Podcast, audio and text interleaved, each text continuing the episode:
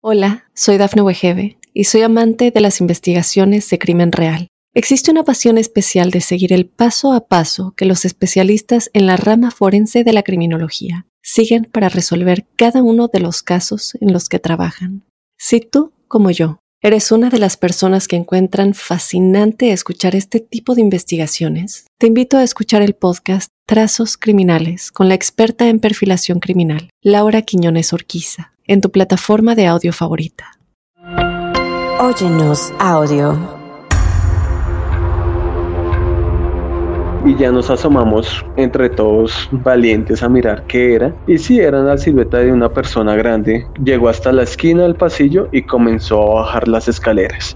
Uno cogía la sábana y se tapaba de pies a cabeza, no importaba el calor, sino era el temor de que algo había en la habitación. Uno veía sombras que se asomaban por las puertas. Nosotros en las noches ya comenzamos a tener el problema de que se sentía a veces como un perro que corría por el pasillo o volaba y se metía bajo las camas nunca había nada. De la cocina vieja comenzaron a sonar las ollas, sale como una silueta de una persona súper alta y cada vez que pisaba la madera crujía, que ahí había vivido una familia, que era policía, que el esposo mató a la, a la mujer y mató a sus dos hijos en esa casa. Hola, soy Dafne Wegebe y soy amante de las investigaciones de crimen real. Existe una pasión especial de seguir el paso a paso que los especialistas en la rama forense de la criminología siguen para resolver cada uno de los casos en los que trabajan. Si tú, como yo, eres una de las personas que encuentran fascinante escuchar este tipo de investigaciones, te invito a escuchar el podcast Trazos Criminales con la experta en perfilación criminal, Laura Quiñones Orquiza, en tu plataforma de audio favorita. Caesar's Sportsbook is the only sportsbook app with Caesar's rewards. That means win or lose, every bet brings you closer to the types of perks only Caesars can offer, like hotel stays at over 50 iconic destinations, bonus bets, daily profit boosts, tickets to the game, dining, and so much more. Whether you're a new or existing customer, Caesar's Sportsbook is always rewarding. Must be 21. Gambling problem? Call 1 800 Gambler. Caesar's Sportsbook. Don't just spectate, participate.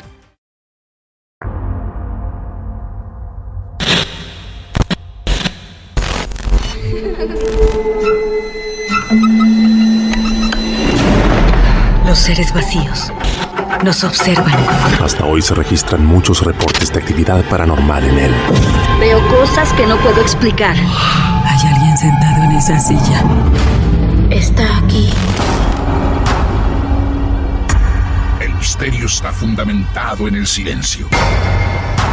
Pero ya es hora de hablarlo entre todos. Esto es Hay alguien en la casa.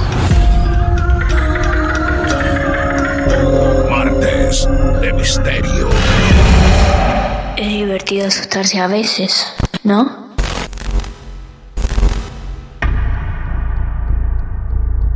Buenos días, buenas tardes, buenas noches, amigos y amantes del mundo esotérico. Aquí estamos para vivir una nueva historia real en Martes de Misterio. Esta forma de entretenernos que llevamos adelante durante muchos años. Primero un programa de radio, ahora un podcast que recorre más de 60 países. Gracias por escucharnos y seguirnos. Mi nombre es Martín Echevarría, arroba Martín de Radio, y los invito a que se queden para hacer un recorrido sobre una casa muy grande a la cual nos va a invitar nuestro amigo Camilo, que es el protagonista del día de hoy. Para poder llegar hasta ese lugar tenemos que viajar a Colombia. Allí nos está esperando y ya mismo estamos ansiosos por escuchar su caso real.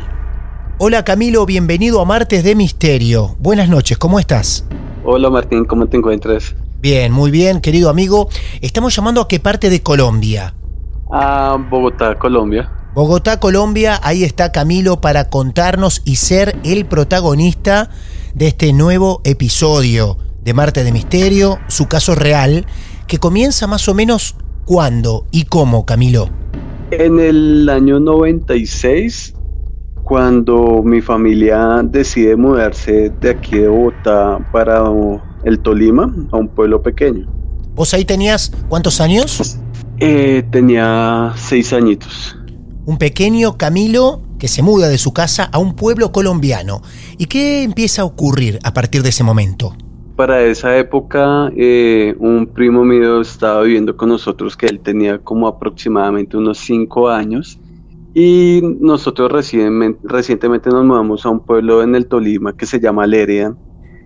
Pero hasta ahí, pues las cosas eran normal. Mis papás estaban iniciando con un negocio hasta que después nos tocó mudarnos a la casa principal que queda en, eh, el centro del pueblo, donde ellos tenían pues el negocio en el primer piso. Resulta que la casa es una casa colonial, es una casa de más de 300 años, es hecha totalmente en madera. Allí ya cuando nos comenzamos a pasar, nosotros nunca habíamos tenido una experiencia paranormal Absolutamente, nosotros no sabíamos qué era eso, solo era como cuestión de películas. Acá te pregunto esto, Camilo, ¿esa casa eh, ustedes la compran o la rentan, la alquilan? La alquilamos, eh, de hecho era muy económica para ser tan grande la casa. La casa era de dos plantas. Nosotros vivíamos en la segunda planta, pero la primera planta de la casa eran solo negocios eh, de tiendas hacia la calle, hacia el parque principal del pueblo. Pero uno entraba era por el costado de la casa y las puertas eran de esas puertas gigantes de donde la gente antiguamente entraba montada a caballo y que la puerta se cerraba así como con una tranca de madera por la mitad. Era una casa muy antigua. Una casa muy antigua, muy grande. ¿Cuántas habitaciones? Cuatro habitaciones, dos estaban selladas Dos sí estaban abiertas, pero eran habitaciones supremamente gigantes. En las habitaciones cabían tres camas dobles, o sea, era una habitación gigante y con balcón hacia la calle. Y se comunicaban entre ellas eh, por la mitad de las habitaciones, además de un pasillo. Toda descripción que nos estás dando nos queda muy en claro las dimensiones de esa casa. Esas dos habitaciones que estaban cerradas o selladas, como vos decís, estaban cerradas con llave y ustedes no las podían utilizar? Sí, no las podíamos utilizar.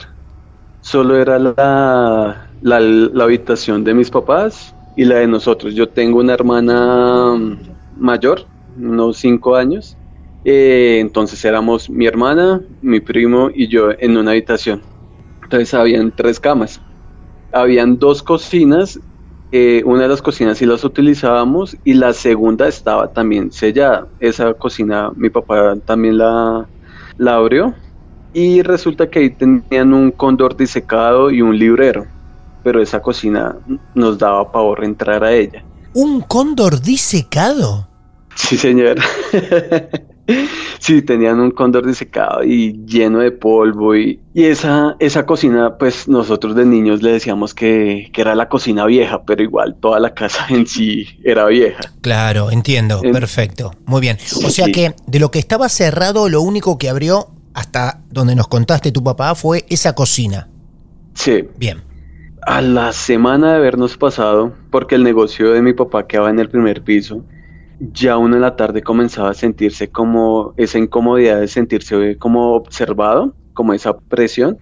Ya nosotros en las noches ya comenzamos a tener el problema de que se sentía a veces como un perro que corría por mm, el pasillo o volaba y se metía bajo las camas, pero nunca había nada. O le movían las cosas a uno del lugar, uno veía sombras que se asomaban por las puertas. Camilo, te pregunto dos cosas. Primero, ¿ustedes por qué creían que era un perro, si es que no lo veían. Aparte, ¿lo escuchaban todos en la casa? Sí, todos lo escuchaban cuando, como si fuera en cuatro patas que corría por la casa. Pero, eh, eh, o sea, mi papá lo escuchaba, mi mamá también, pero lo negaban. Para ellos era algo que no, que eso no estaba pasando nosotros de niños sí le decíamos como, no, eh, papá, es que se escucha cosas, se mueven, digamos, en las noches cuando uno se acostaba a dormir también era, eh, es un, lugar donde hace mucho calor, ¿no? Ajá. Entonces uno de niño de temor, uno cogía la sábana y se tapaba de pies a cabeza, no importaba el calor, sino era el temor de que algo había en la habitación, o a veces le jalaban a uno las sábanas o le movían a uno la cama le contaba eso a, a los papás, pero ellos como que, no sé si era como por evitar de que uno se, se asustara más o era como por negarlo. Claro, entiendo. ¿A los tres que dormían en esa habitación les pasaba algo parecido? ¿Sentían todo eso Sí. que me acabas de decir? Sí, entonces yo inicié a estudiar eh, en un colegio, o sea, mi colegio quedaba era cruzando la calle. Y yo cuando inicié allá, pues todos los niños al ver a alguien nuevo que no es del pueblo, entonces me decían que, que dónde venía, que, que dónde estaba viviendo. Entonces yo, no, yo vivo aquí en la casa grande cruzando la calle. Entonces, ay, ustedes viven en la casa maldita. ¿Cómo? Y yo, ¿cómo así? Entonces, sí, es que, que en esa casa, eh, pues historias de niños, ¿no? Que ahí había vivido una familia, que era policía, que el esposo mató a la, a la mujer y mató a sus dos hijos en esa casa, que otra familia estuvo ahí también y que no duró mucho tiempo. Historias, habían así historias de esa casa. Con esas historias vos te empezás a encontrar cuando empezás a asistir al colegio. Sí, Y lo que te iban contando todos tus compañeros, ¿coincidían en el mismo relato? Como para que vos digas, wow, todos me están hablando casi de la misma historia. Sí, yo alcanzaba como que, o sea, toda persona que yo le contaba que vivía en esa casa, todos sabían que en esa casa asustaba, menos nosotros. ¿Ellos la llamaban qué? ¿La casa embrujada? ¿O le, le habían puesto algún seudónimo a ese lugar? Sí, decían que era la, la casa maldita, le decían así. La casa maldita. La... Qué increíble. Me imagino todos mirándote diciéndote, vos vivís en la casa maldita. Sí, incluso eh, en el pueblo dice que, pues eso es historia del pueblo, ¿no? Que cuando se fundó el pueblo, eh, bueno, ahí estaba esa casa, estaba la, la estación de policía al lado, y que el pueblo, pues, en una época se incendió y todo el pueblo prácticamente quedó en cenizas, menos esa casa y la comisaría, y eso que esa casa es totalmente hecha toda en madera, o sea, es muy antigua, incluso allá había momentos que uno tenía que tener cuidado dónde pisaba, porque de lo viejo las tablas se rompían, entonces a veces uno pisaba y, ca- y se veía el hueco hacia un negocio que quedaba en el primer piso. Ya daba algo de temor desde la construcción y desde el tiempo que llevaba eso, ¿no? Porque lo que me contás del piso, que podés pisar y se rompe una tabla y ves hacia abajo, sin necesidad Sí. de ningún espectro, eso ya da miedo, da terror. Sí, claro. Incluso eh, para esta época, bueno, yo lo asemejaba mucho como con estas películas del Resplandor, que así como el hotel Overlook, hoy en día es un hotel. Hoy en día eso es un hotel, por favor. Sí, Dios. Bueno, sí. ahí estamos entonces, en tu casa nueva, vos yendo al colegio y tus compañeros y compañeras diciéndote, tú vives en la casa maldita. ¿Y cómo sigue esto? Nosotros para esa época éramos una familia súper católica. Ahí al lado de la casa también quedaba la iglesia principal. Entonces nosotros éramos de cada domingo ir, ir a la iglesia. Incluso económicamente nos estaba yendo muy bien. Llegamos incluso a tener dos empleadas que nos ayudaban como con los caseres de la casa. A ellas comenzaban también a, a pasarles cosas, digamos, a una podía estar ahí cocinando y de un momento a otro se encendía la, la licuadora. Claro. Entonces, claro, ellas comenzaban también a, a contarle a mis papás de que, de que no, que ahí asustaban. Eh, ay, esa casa tenía un ático, ahí por encima del techo se escuchaban también pisadas. A veces escuchaba uno como si alguien corriera por el, por el techo. Pero siempre como el punto focal de la casa era la cocina vieja, la que te digo que era la cocina que mi papá destapó, y el ático, que era la parte del techo que siempre se escuchaba a alguien correr por allá. Pero entonces yo con mi primo, que teníamos ese espíritu de niños aventureros, entonces nosotros nos gustaba asomarnos al látigo a ver qué era lo que corría por allá. Ese, ese día sí no vimos nada, pero nos ocurrió que nos cerraron la puerta del látigo y no nos dejaban salir. Pero, Eh, Camilo, perdón, ¿ustedes suben los tres juntos arriba? No, Ca- casi eso siempre lo viví, fue más con, con mi primito. Entonces ustedes, como escuchaban pasos en ese ático o en el altillo, como decimos acá en Argentina, ustedes subieron, un día se atrevieron a subir y en el momento que estaban ahí arriba, algo los encierra. Sí. Entonces, en ese momento, pues nosotros agarramos a gritar, eh, mamá, papá, que, o sea, que corrían a auxiliarnos, porque, o sea, el susto de estar encerrado y eso que uno se siente como observado y esa presión y ese miedo.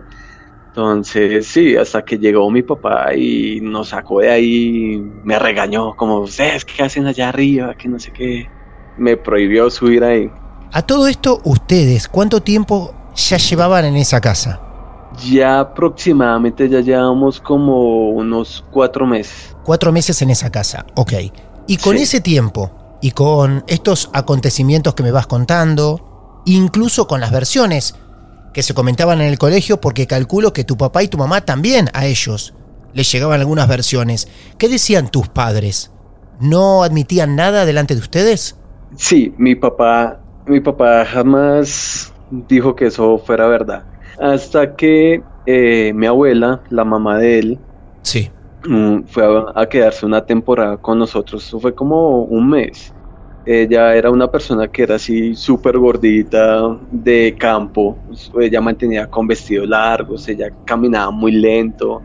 Era de esos viejitos que se sientan y se quedan dormidos. Entonces eh, estábamos una tarde y nosotros teníamos la costumbre ya que cuando se ocultaba el sol era porque ya en ese momento incrementaba el- como la actividad.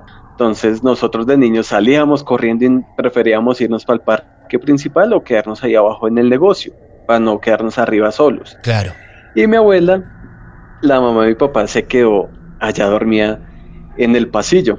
Detrás de ella pues quedaba la habitación de mis papás y como a su lado izquierdo más o menos quedaba lo que era la cocina y después seguía la cocina vieja. Entonces ella se quedó dormida ahí. Cuando nosotros estábamos en el negocio tipo ya 7, 7 de la noche más o menos, cuando ella llegó corriendo, que es una persona que casi no corre porque ya pues por el sobrepeso caminaba muy lento. Cuando llegó y se sentó y era súper agitada, entonces mi papá como que, mamá, ¿qué tiene? Entonces ella, no, no, no, nada, nada, mijito, regáleme un vasito de agua. Entonces mi papá como que, pero ¿qué tiene? Porque estaba pálida, se veía como gris. Entonces ella, ay papito, es que la, la verdad fue que me asustaron. Entonces ahí nosotros estábamos, yo estaba al lado. Ella llegó y le dijo como que, que ella estaba, se que, o sea, ella se quedó sentada y se quedó dormida. Ella sintió que alguien pasó por el lado de ella y ella escuchó los pasos. Entonces ella pues como que no le prestó atención y ella sintió que, que lo que estaba caminando entró a la cocina y comenzó a escuchar las ollas, como si movieran las ollas. Cuando ella pues se percató que no prendieron ninguna luz, Claro. se levantó y entró a la cocina, pero en esa casa la luz estaba era al fondo de la cocina. Entonces tocaba uno entrar entre la oscuridad, palpar la pared, el incierto, hasta tocar la, la luz. Y que ella cuando la encendió, pues no había nadie. Entonces ella como que pues se fue devolviendo hasta que ella escuchó que la cocina vieja comenzó a sonar la puerta como si la quisieran abrir. Entonces a ella le dio ya pánico y ahí sí salió corriendo y le contó a mi papá delante de nosotros. Claro. Entonces mi papá me miró y ya no, ya no pudo negar. Yo lo miro a él y él me mira como él quería evitar que supiéramos. Claro. Entonces ya pues ya un día mi mamá se sienta también a contarnos de que ella a veces se subía a ver una novela que se llamaba como Perro Amor, creo que se llamaba en esa época. Y ella también sentía que alguien se asomaba por la puerta de la habitación de ella y era como si fuera una sombra y cogía y vol o sea, volaba rápido y se metía abajo de la cama. Entonces lo que ella hacía era que pegaba el brinco mejor y salía corriendo. O sea, esa casa después de las 6 de la tarde estaba desocupada. Eso nos quedábamos todos abajo como familia en el negocio y nos subíamos tipo 9 de la noche. Entonces en la noche mejor estábamos todos juntos. Qué increíble eso que contás. Quedémonos todos juntos porque más allá de algún límite dentro de la casa, la cosa se pone más temerosa, peligrosa también, ¿por qué no para ustedes? Es muy loco que la familia haya llegado a, a esa conclusión y a llevar adelante esa costumbre. Muy fuerte. Camilo, para repasar y que a todos nos quede la imagen de la casa bien identificada. ¿Ustedes en qué parte de la casa se quedaban? Nosotros nos quedamos, era en el segundo piso de la casa. Segundo piso de la casa, porque en el primero estaba el negocio, el local. Eran varios locales, eran como cinco locales. Es que es una casa mm, eh, grande. O sea, en el primer piso habían como cinco locales. eh, uno entraba como por un costado de la casa porque es esquinera. Bien. Y se- ahí uno subía a la segunda planta, porque la primera planta por la parte, la parte de atrás de los locales, lo que va al respaldo, quedaba un, un patio, el árbol de mangos que te digo, Sí. y al fondo quedaba como una especie de lote pequeño, pero ahí teníamos, eh, bueno, mi mamá tenía gallinas, piscos, Ajá. era una casa muy grande, pero nosotros en sí nos quedamos, eran en la parte, en el segundo piso de la casa, Sí. pero hacia el fondo de la casa. Porque la primera parte donde uno sube son las dos habitaciones que te digo que estaban selladas. Si, si quieres hacerte un- una idea más precisa, puedes buscar ahí en internet. Hoy en día se llama Hotel Mailú, Mailú. con Y. Mailú. Con Y entonces, Hotel Mailú, Colombia. Exactamente qué ubicación me decís vos? Lérida, Tolima. Lerea, Tolima. Allí pueden buscar y conocer lo que fue la casa más antigua prácticamente del pueblo, según las leyendas de ese lugar, la casa que sobrevive a un incendio infernal y en la que muchos de los compañeros y compañeras de nuestro amigo Camilo le decían la casa maldita. Ahí estamos con vos, Camilo, entonces. Ustedes quedándose en un segundo piso, ya toda la familia, aceptando las cosas que ocurrían en ese lugar, resguardándose de la noche. Bueno, ¿cómo sigue todo esto? Bueno, entonces el baño sí quedaba en la planta baja, debajo de las escaleras. Entonces yo me estaba bañando ahí. Cuando de repente yo veo un niño y yo lo que hago es como que, porque hay otro niño aquí en la casa. Y entonces el niño lo que hace es que me señala hacia donde está el árbol de mangos. Y yo recuerdo ahí inmediatamente una historia de mi papá, que mi papá le, me decía que cuando se aparece un fantasma, una es porque es el diablo que lo quiere asustar a uno, o dos, porque hay una, una huaca, o sea, un tesoro oculto. Es la primera vez que ustedes ven a alguien en esa casa, por los hechos que me contaste. Siempre escucharon, Sí. ¿no? Sí, Bien. y esa es la primera vez que yo veo a alguien físicamente. Para mí era un niño que estaba de pie ahí, pero no me hablaba. Lo único que me hacía era señalarme el árbol. Yo, claro, me acordé de esa historia de mi papá. Dije, ahí debe haber un, un tesoro.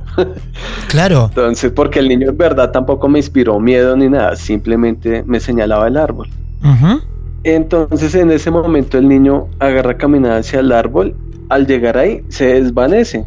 Entonces, ya me asusté, ya corro yo en jabón, despierto a mi mamá. Yo, mami, hay un niño abajo y le cuento la historia. Ah, yo le decía ella, es que tenía el uniforme de mi colegio y ella, no, no se preocupe, no, no pasa absolutamente nada. Eh, inicia Semana Santa, llegan otros primos míos de visita, llegan como tres primos míos, eh, está mi hermana también ya, estaban mis primos reunidos y un momento u otro en el parque principal como que hay una pelea como de dos personas creo que estaban borrachos. Entonces todos corrimos al balcón de la habitación de mi mamá a mirar qué era la pelea. Yo lo que hago es que me aparto de ellos y voy y me salgo al pasillo de la casa. Cuando en ese momento uno comienza a sentir como el ambiente pesado, entonces lo que yo hice fue que volteé a mirar la cocina vieja. De la cocina vieja comenzaron a sonar las ollas. Cuando de repente, claro, sale como una silueta de una persona súper alta y cada vez que pisaba, la madera crujía y hacía un golpe fuerte. Ah, por Dios. Entonces yo en ese momento que cru o sea, que giro para verlo, me paralizo del miedo, no puedo ni gritar. Yo volteé ahí solo alcanzaba a ver a, a mis primos y a mi hermana en el balcón, o sea, alcanzaba a verlos, pero yo no alcanzaba ni a gritarles, no tenía ni fuerza en los pies, me quedé inmóvil, pues realizaba el miedo. Y esa cosa cada vez iba acercando más a mí hasta que llegó el momento que me cruzó, o sea, pasó a través de mí.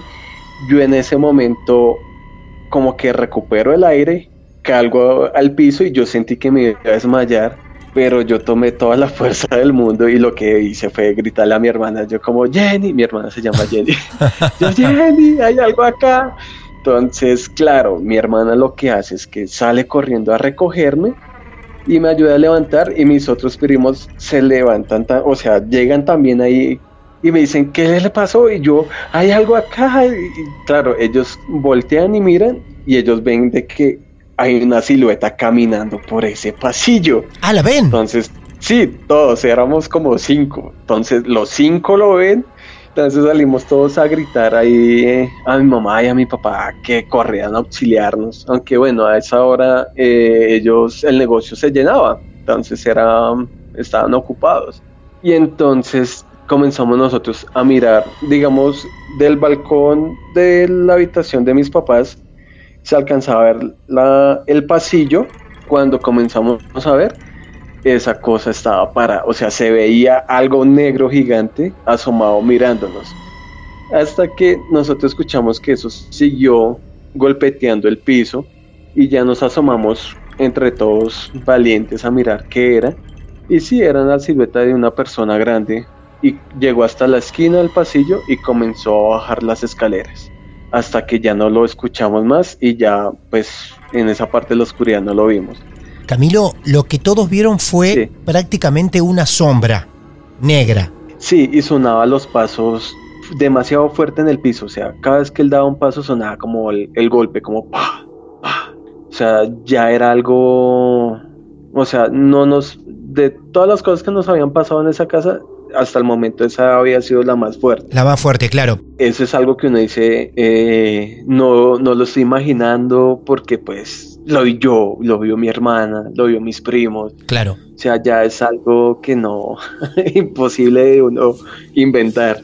Entonces ya como para esa semana, yo recuerdo que comenzó a llegar como varias personas a la casa uno de ellos era como que el dueño de la casa o bueno, el que estaba encargado de la casa como tal.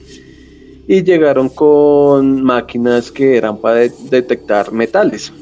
Y preciso en esa época pues llegaron ahí al árbol y sí, ellos pasaban la máquina por el lado del árbol y sonaba. Entonces ellos decían que había algo enterrado bajo el árbol. Entonces ahí yo inmediatamente pues me acordé yo, el fantasma me mostró que ahí había un tesoro. Entonces para esa época llegó mucha gente con palas a escarbar en la tierra a ver qué encontraban. Y sí, siempre le daban algo con una pala y como que la tierra hacía como crujía y como que se hundía más. Entonces ahí ya los dueños de la casa nos pidieron que desocupáramos. Eh, no nos dieron el motivo, aunque mi papá hoy en día dice que eso era para poder eh, requisar o buscar bien la en la casa que había, porque incluso hoy decían que en esa casa había vivió Simón Bolívar, entonces que ellos tenían que mirar si había algún tesoro en esa casa, entonces sí, nos hicieron desocupar, ya de ahí nos regresamos aquí a Bogotá, ya como que ese fenómeno paranormal cesó, hoy en día, pues en ese pueblo vive la, mi abuelita, la mamá de, mi mamá, pero no en esa casa, ¿no? Porque ya es un hotel. un hotel. Claro. Sí, era una cuestión de que, digamos, cada vez que nosotros visitamos el, el pueblo, yo miraba la casa y era como si la casa lo llamara a uno. Te comento que acá nosotros, mientras te escuchamos en estos últimos relatos, encontramos el Hotel Marilú, súper reformado, pero, pero, viendo esos locales que están por debajo y los balcones que están por encima. En el segundo piso que vos decís, Lérida, Tolima, busquen que hay varias imágenes para darse una idea las dimensiones reales de las que nos contó Camilo en su relato. Un lugar enorme, realmente, muy grande. Sí, ahí incluso creo que hay fotos del, del altillo y, y, del pasillo que te cuento que comunicaba con la cocina y la cocina vieja que era donde... Hola, soy Dafne Wegebe y soy amante de las investigaciones de crimen real. Existe una pasión especial de seguir el paso a paso que los especialistas en la rama forense de la criminología siguen para resolver cada uno de los casos en los que trabajan. Si tú, como yo, ¿Eres una de las personas que encuentran fascinante escuchar este tipo de investigaciones? Te invito a escuchar el podcast Trazos Criminales con la experta en perfilación criminal, Laura Quiñones Orquiza, en tu plataforma de audio favorita. Asustaban. Justo en una esquina queda esto. Claro. Eh, esquinera.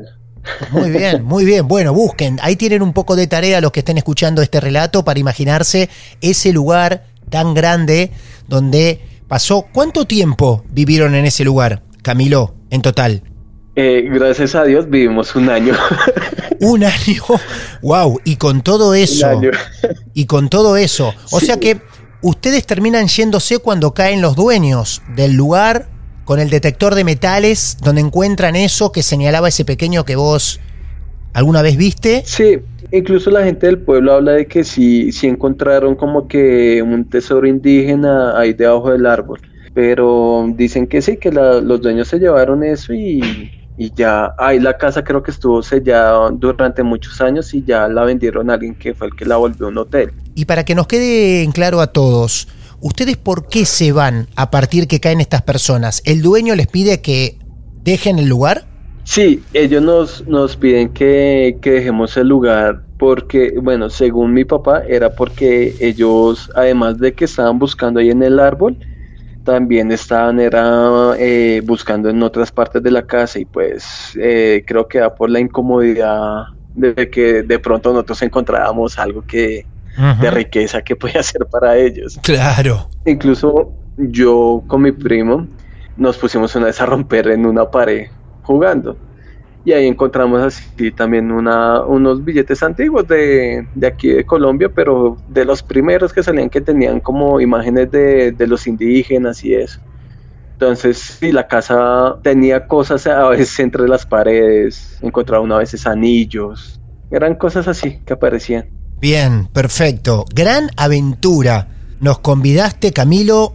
Creo que todos hemos recorrido ese lugar con vos, tan pequeño, y el resto de la familia también, donde todos fueron testigos de distintos acontecimientos. Camilo, la verdad, una experiencia tras otra, hermosa. Nos encanta que nos hayas metido en ese, en ese lugar y te agradecemos a vos y a tu compañera por haberte incitado a que te contactes con nosotros y que cuentes esta maravillosa historia. ¿eh?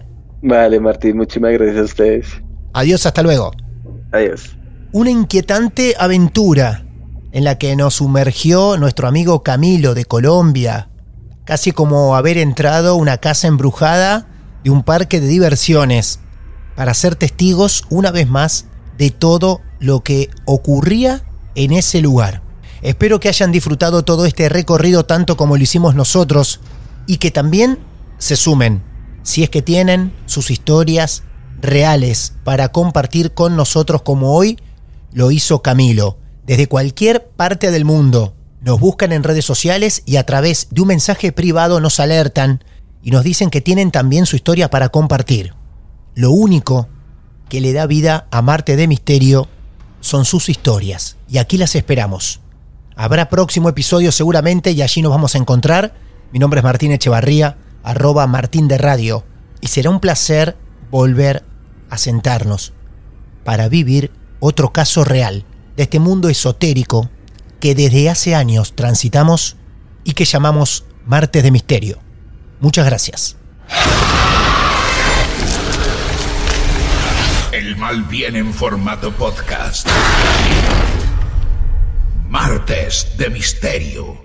Hola, soy Dafne Wegebe y soy amante de las investigaciones de crimen real. Existe una pasión especial de seguir el paso a paso que los especialistas en la rama forense de la criminología siguen para resolver cada uno de los casos en los que trabajan.